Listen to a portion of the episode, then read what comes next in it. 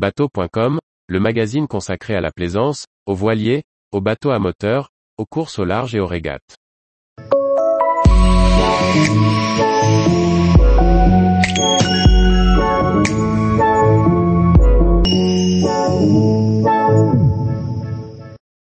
Télétravail en bateau, l'autonomie des outils informatiques à bord. Par Julie Leveugle. Ordinateur portable, tablette, smartphone. Le matériel numérique fait partie intégrante de notre quotidien lorsque l'on travaille à bord d'un voilier. Lorsque l'on quitte le port, la question de l'autonomie de ces outils devient essentielle. À quoi faut-il penser pour pouvoir toujours disposer de ces accessoires? N'imaginez pas pouvoir annoncer à votre patron que vous n'avez pas pu travailler car vous n'aviez plus de batterie et que votre ordinateur a coupé.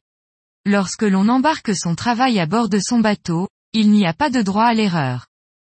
Le premier principe pour mettre toutes les chances de son côté est d'acquérir du matériel de qualité. Au-delà de vous prémunir de la casse, cela permettra d'optimiser votre temps d'utilisation. Les appareils sortis ces dernières années ont une plus faible consommation et une meilleure autonomie. Utilisez l'énergie du bateau pour recharger. À quai, avec votre bateau branché à l'alimentation 220 V du port, l'installation est quasiment la même qu'à la maison. Profitez-en pour charger tous vos outils de travail avant le départ.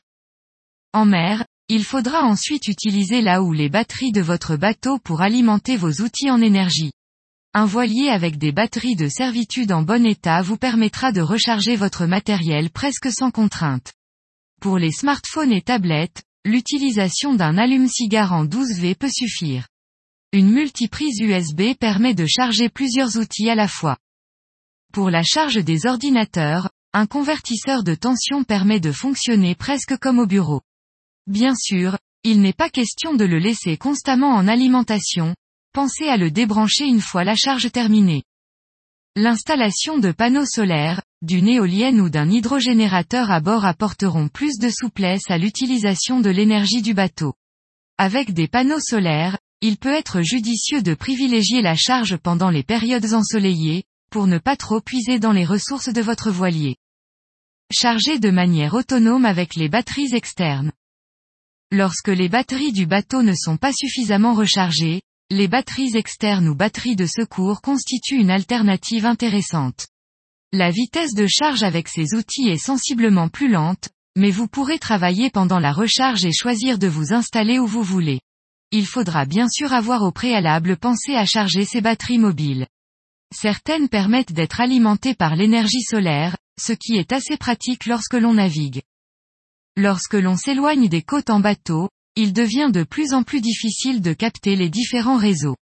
Sur votre smartphone, Désactivez la recherche de réseaux mobiles pour préserver la batterie. Il en va de même pour les réseaux Wi-Fi, Bluetooth et NFC.